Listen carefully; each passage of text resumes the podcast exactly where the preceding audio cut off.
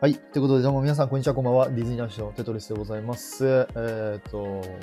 今日はですね、ちょっと急遽ではあるんですけど、えー今日発表された、えー上海ディズニーランドのズートピアエリアについて、えお話ししていきたいなと思いますので、よろしくお願いいたします。で、まあ、現状ちょっと分かってる情報を今日、えっ、と、ばばっとちょっと集めて、えっ、と、おそらくこれ今収録に残してると思いますので、えーぜひちょっと興味ある方はえー最後まで聞いていただけたら嬉しいかなとえー思っております。よろしくお願いします。はい。ということで、えーっとね、まあ一番最後アトラクションについて話そうかなって、一番多分長くなりそうなんでお話ししようかなと思うんで、で、まず、えーっと、そう、まずオープン日に関してなんですけど、えっと、噂では、秋頃を予定してるっていう話は噂では流れてたんですけど、今日見た感じだと、2023年以内にオープン予定って書いてあったんで、まあおそらく秋か冬か、まあどっちかしかないですけど、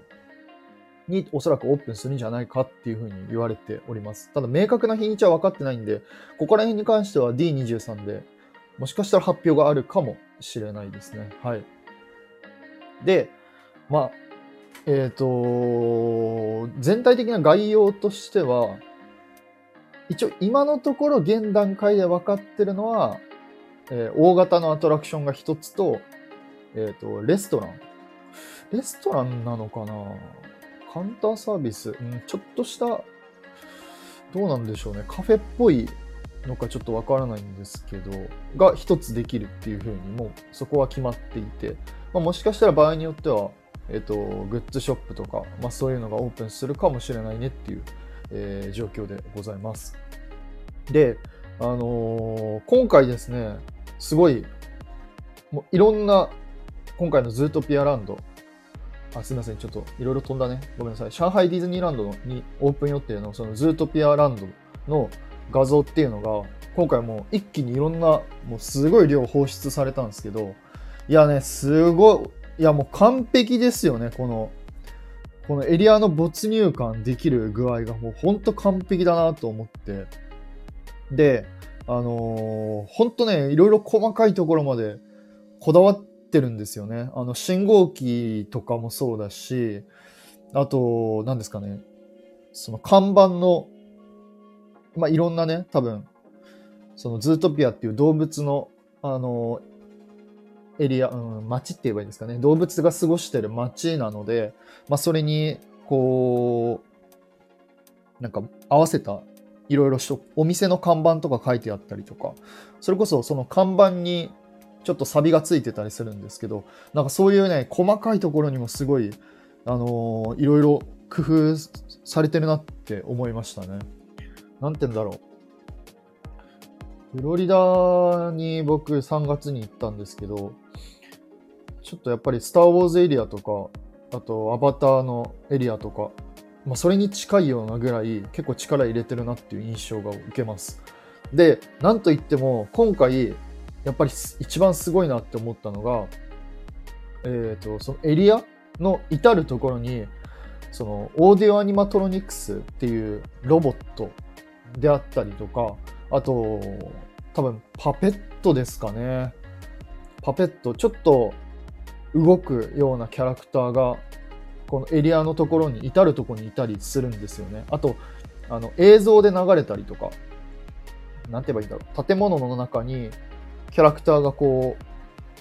う、踊っている映像が流れたりとか、まあ、とりあえずそのエリア全体に至るところにいろんなキャラクターがいたりとかするっていうところがすごい、これ一番、今までで一番なんじゃないかな、多分。今までで多分一番、この何ですかね、アトラクション以外、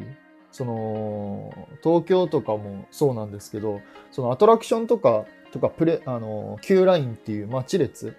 っていうところに、そういうオーディオアニマトロニクスとか、まあ、例えば、えー美女と野獣でいうところの、美女と野獣の魔法の物語でいうところっていうの、ところで言うと、えっと、プレショーっていうところがあるんですけど、まあ、ちょっとミニショーみたいなやつがあるんですけど、まあ、そういうところで、そのベルと野獣の、そういうオーディオアニマトロニクス、あのーなんて言えばいいんだろう。ロボットが出てくるんですけど、こういうロボットが、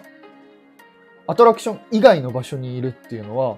これ結構珍しいんじゃないかなと思いますね。うん。で、もう、その主要なキャラクター、そのジュディ、ニック以外のキャラクターも、まあ、いろんなそのエリアの至るところにいるっていうので、まあ、すごい面白いかなと思いますね。そうですね。そこにいるだけで楽しいっていうこと、本当そうだと思います。エリアにいるだけですごい楽しいんじゃないかなと思ってるのと、そう。で、まあ一つ気になるのが、その、多分ずっとキャラクターが、そこの、その今回の発表された画像を見ると、その建物からこのキャラクターがひょこって顔出してるんですけど、多分ずっと顔出してるわけじゃなくて、まあ、もしかしたらなんかこうセンサーに反応するのか、はたまた、えっ、ー、と、日本のそのトゥーンタウンみたいに何かボタンを押したら出てくるのかとか、まあ一番面白いなって思ったのは、それこそあの、アメリカの方にそのマジックバンドっていうのがあるんですけど、そのマジックバンドみたいに、その何かかざしたら、まあ出てきたりとか、まあボタンを押すでもいいんですけど、なんかそういう風に押したら出てくるみたいな、まあちょっとインタラクティブ的な要素が、まあ、もしあったら面白いなって思いますね。多分ずっとこのキャラクターたちが出て動いてるっていうわけじゃないと思うんすよね。多分。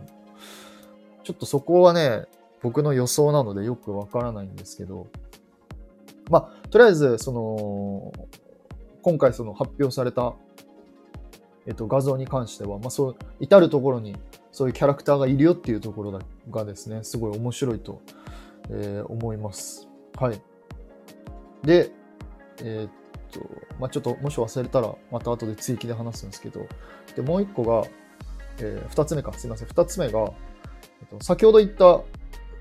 えっと、レストラン、レストランって言えばいいのかな？まあ、レストラン的なのが一個できるっぽいんですけど、その、これが、その、ズートピアの映画に出てきた、えっと、ゾウが経営してるアイスクリーム屋さん、ジャンボーズカフェっていう名前なんですけど、このジャンボーズカフェっていうのができるみたいです。で、これの何がすごいかっていうと、そのズートピアの映画に、そのニックがアイスクリームを買うシーンがあるんですけど、このアイスクリームが今回ちゃんと、えっ、ー、と、ショップで買える。だから、ショップで買えて食べれるっていうアイスクリーム買えるっていうところが、これはすごい面白いなって思いますね。あの、映画で見たあのアイスクリームが、まあ、実際に食べれるっていう感じで、まあ、ハリーポッターのっていうところのバタービールとか、まあ、そんな感じだと思うんですけど、そう、バタービール、まあ、バタービールじゃないんだけど、その、ズートピアのそのアイスクリームが実際食べれるっていうところも、これもすごい、まあ、ズートピアファン、まあ、ディズニーファンからすると、やっぱ嬉しい点かなとえー、思いますね。うん、そうで、本当そうだと思います。再現されるのがね、あの、非常にいいと思います。あ、わかっ、あ、嘘ついた。多分ごめんなさい。画像を見たら、改めて画像を見たら、普通のあれですね、あの、カウンターサービスっていうよりかはもう、なんていう、ワゴン、ワゴンじゃないけど、もう買ってそのまま食べるタイプのショップみたいですね。レストランとかそういう感じではなさそうですね。だから多分おそらくアイスクリームだけ売ってるのかなと思いますね。え、すげえ。この外観見たらちゃんと象になってんじゃん。え、すごい。今気づいた。象の形になってんだ。へえー、すごいね。はい。まあ、このジャンボーズカフェっていうのも非常に注目ポイントかなと思います。はい。で、次、最後、一応、ちょごめんなさい、3つ目になるんだけど、まあ、今回のまあ、一番の目玉であるアトラクションですね。これアトラクション、まあ、去年の D23 のイベントから、えっ、ー、と、ライドとアトラクションのポスターとかっていうのは発表されたんですけど、今回、え、よりその詳しい内容がですね、えー、発表されました。はい。で、今回、そのズートピアのアトラクションの名前が、えっ、と、ズートピアホホットパースーツっていうアトラクション名らしくて、その Hot Pursuit、まあ、直訳すると、熱い追、熱い追求って意味らしいです。で、この熱い追求ってどういう意味かなんですけど、一応、今回のズートピアのアトラクションのストーリー的には、えっ、と、今回あの、ヴィランの、あー、待って、ごめんなさい。ちょっと調べる。ヴィランの、あの、なんだっけ、ズートピアのヴィラン。ちょっと待ってくださいね。ズートピア。ごめんなさい。おー。ズートピア。ヴィラン。あ、えっと、今回そのズートピアのヴィランのドーン・ベルベザーっていうあの羊のキャラクターがいるんですけど、まあ、これがその映画の時に最後捕まったんですけどこのこのベルベザーが脱走してかつ、あの映画に出てくるガゼルを誘拐するっていうので物語でその、えーと、ベルベザーを捕まえるために、えーとジュディとニックと共に僕たちは僕たちはとかゲストはパトカーに乗って追いかけるっていうストーリーになってます。だから、その映画の続きを体験できるっていうアトラクションなので、いや、ここもね、めっちゃ天才だなと思いましたね。まあ、普通にさ、アトラクションじゃなくてもさ、何なんだろう。なんか続編とかさ、短編アニメーションで全然作れるぐらいのレベルの内容だなって思ったんですけど、いや、すごい、ここも最高ですよね。もう普通にだって映画見てる人からするとさ、もうそれ映画のその後を体験できるっていう感じだから、いや、これのストーリー考えた人、ほんと天才だと思いますね。はい。っていう感じのストーリーになってます。はい。で、まあ、ざっくり、多分、まあ、ここからちょっと予想になっちゃうんですけど、おそらく、えっ、ー、と、警察署の中に入って、警察署の中に、多分おそらく入り口あたりに、あの、クラウハウザーっていうヒョウのキャラクターがいるんですけど、このキャラクターのオーディオアニマトロニクスが出てきて、で、そこを通って、えっ、ー、と、その、ベルウェザー、ベルウェザーだっけ？ベルウェザーの脱走シーンを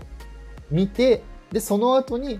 えー、ボコ所長のなんか説明を受ける。まあ、説明受けるっていうか、えっ、ー、と、脱走したから捕まえてきてくれみたいな感じに始まって、そこからライドに乗る乗るみたいな。まあ、そんな感じの流れになるんじゃないかなと思います。これ予想ですけどね。今回出てきた画像をなんか全部こうまとめて、まとめた結果だから 完全なる妄想ではしかないんですけど、まあそんな感じの、そう、そんな感じのストーリー展開になるんじゃないかなと、えー、思います。はい。で、先ほども今言ったんですけど、そのアトラクションの Q ライン、待ち列の方にも、そのオーディオアニマトロニクスが出てくるんですけど、今のところ出てくるのが、その、は、クラウハウザーと母校所長が出てくるんですけど、まあ、このね、動きもね、すごかったっすね。今回動画が、あの、公開されたんですけど、この2つのキャラクターの動きもね、もうすごいリアルすぎて、いや、本当もう、もう言うならば、本当あの、美女と野獣の魔法の物語のさ、あの、ベルとか野獣がいると思うんですけど、あのぐらいね、本当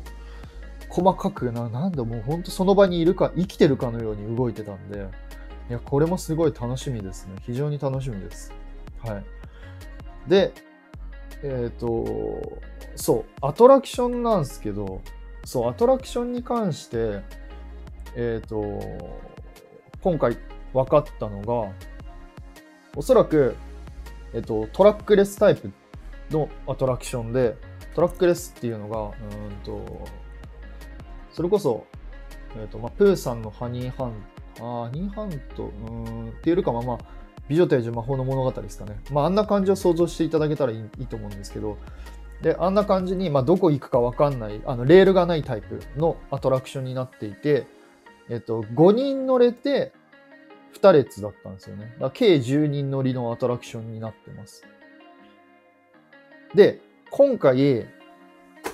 えっ、と、今回のイベントで、そう、あの、分かったのが、その、一年文章でね、ちょっとごめんなさい、英語の発音めっちゃ悪いかもしれないんですけど、なんかね、 drop in the rainforest scene っていう文が書いてあって、おそらくその rainforest っていうのが多分森林とかなんかな。ズートピアとかに多分森林のシーンとかが、森のシーンとかがあると思うんですけど、ここの森のシーンでダイブする。だからダイブっていうのがおそらく、あ、 drop か。 drop っていうのが、まあおそらく落下するとか落ちるとかそういう感じだと思うんで、多分、絶叫系だと思うんすよね。いや、絶叫、100%絶叫系だと思うんですけど、そう。で、これで、まあ、一部のえっ、ー、と、ディズニーファンの方とか、まあ、海外の方たちの予想だと、もしかしたら、えっ、ー、と、アメリカにあるスター・ウォーズのアトラクションのライズ・オブ・レジスタンスのような、えー、アトラクションになるんじゃねえかみたいな風に言われてるんですけど、ここでちょっと、んって思ったのが、そうなんですよ。あの、ライズ・オブ・レジスタンスのアトラクションっていうのが、えっ、と、その一番最後に、その個別で、なんか、なんだろうな、部屋みたいなとこに入って、そこから下にガンって落ちるんですよね。そのタワーオブテラー、ディズニーシーにあるタワーオブテラーみたいに、まあそんな激しく落ちないんですけど、スンって下に落下するんですけど、ただ、その今回の上海と、上海のズートピアのアトラクションと、えっ、ー、と、なんて言ったっけ？あ、スター・ウォーズのライズ・オブ・レジスタンスに関しては、ライズの方は、あのー、ライド自体がちょっとちっちゃいんですよね。さっき調べたらね、4人が2列なんですよ。だから8人、結構ちょちょっとちっちゃくて、それに比べて今回のズートピアのアトラクションは、横幅が結構でかいんで、これがね、どういう風に落ちるかっていうとこがね、ちょっとね、わからないんですよね。あ、そう、熱帯雨林ですね。レインフォレスト。そうそうそう、ありがとうございます。そう、熱帯雨林です。ありがとうございます。助かる。そう、熱帯雨林のシーンで落ちるらしいです。で、ごめんなさい、話戻すんですけど、そう、だからどういう感じに落ちるかがね、ちょっとね、見えないんですよね。で、まあ、先ほど言った通り、まあ、そのライズ、ライズ、ライズみたいに、下にドロップするのか、落ちるのか、はたまた、えっと、何か映像を流して、あのー、下の地面が動いて落ちるようにこう見せかけるのか。まあだから、レミーの美味しいレストランみたいな、まあレミーの美味しいレストランというアトラクションがあるんですけど、そのアトラクションみたいに、その映像が流れて、まあそれで下の、なんだろ、床がこう動いて落ちるように見せかけるのかっていう、まあこの2択だと思うんですよね。おそらく、えっと、インディ・ジョーンズみたいな感じではないとは思うんすよね。一番最後にガコーンつってピアーって下にシュンって落ちるような感じではなさそうなんすけど、こればかりはちょっと何とも言えないですね。ちなみに、そのライズ・オブ・レジスタンスと今回の、えっ、ー、と、ズートピアのアトラクションのちょっと敷地面積を、あの、ちょっとしっかり調べてはないんですけど、えっと、Google マップでちょっと見て、比較してみたんですけど、そんなに変わりはなかった印象です。大きさ的にはね、敷地面積的には。そう。で、あの、高さ？高さ？なんて言えばいいんだろうその、な、何？高さ？建物の高さ？建物の高さも、あの、結構でかいんですよね。ズートピアのアトラクションが。もう多分結構かなり、あの、ここのエリアにはもう1個しかアトラクションができないんで、もう結構お金かけてると思うんで、うん、多分、これしかつく、これに結構お金をかけてると思うんで、まあもしかしたらライズみたいに落ちるかもしれない。下にドロップするかもしれないんですけど、うーん、これに関してはちょっとなんとも発表されない、発表というか、オープンされないとわからないけど、まあでも何にせよ、間違いなく面白いアトラクションではありますね。すごい、あの動画が今回こう発表された、あすいません、公開されたんですけど、すごいぐるぐるぐるぐる、あの、ルート、通る道をぐるぐるぐるぐる回ったりとかしてたので、いや、すごい結構速いスピードで回ってたんですよね。あのぐらいのスピードだと結構ライズと、本当ライズオブレジスタンスと変わらないぐらいぐるぐるぐるぐる回ってたんで、いやー、これはね、いやー、これはめちゃめちゃ期待していいんじゃないですかね。はい。まあそういう感じで、まあちょっと今回、そうですね。まあそんな感じのアトラクションの内容でございます。はい。いやー、まあ、もうちょい詳しい話はもしかしたら今度の週末に、えイベントでね、もうちょい詳しい話があるかもしれないんですけど、まあ、現状分かってるのが、えー、この内容でございます。ちなみに、今、あの、ライブ聞いてくださってる皆さんは、今背景にあるんですけど、これが、えっと、ライドです。5人乗れるのが2列なんですよね。そう。パッと見あれ、あれっぽいんですよね。あの、フロリダにあるダイナソーのアトラクションっぽい形なんですけど、そう。いやー、ちょっとこれは予想つかないけどね。ちょっとわかんないですよね。ハリポタに見える ハリーポッターね。いやまあとりあえず、まあそんな感じのライド形式になるっていうふうに言われておりますので、非常に楽しみなところでございます。はい。あと追記であるかなごめんなさい。追記、うん、あとは、まあ、あと、あ、ごめんなさい。ちょっと、お話、話戻っちゃうんですけど、あまあ、エリア自体にフォトスポットあったりとか、あと夜にはね、ライトアップするみたいで、そのライトアップもね、結構かなり綺麗でした。あの、街の、なんて言えばいいの？あの、マンション、マンション？タワー？タワー？タワーって言えばいいのかな？ずっとフィギュアのタワーとかも全部光るみたいなので、まあそこも夜と、昼と夜でね、全然多分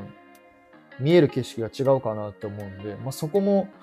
ちょっと注目したいなと思いますね。うん。まあっていう感じで、まあ、アトラクション以外、まあ今回、まあ、結論もね、結論、結論というか、まあ、まとめると、まあ個人的には、まあ、アトラクションにかなり力入れてるっていうのもそうなんですけど、もうエリア自体、ズートピアのエリアのすべて、あの、アトラクション以外の部分にも、もう結構細かいところまで力を入れてるなって思思ったので、まあ、これは非常にもう上海ディズニーに行く価値はもう非常にあるかなと思います。ただ残念ながら今ちょっと、えー、行けない まあいろいろね問題があって上海ディズニーランドに行くのはちょっ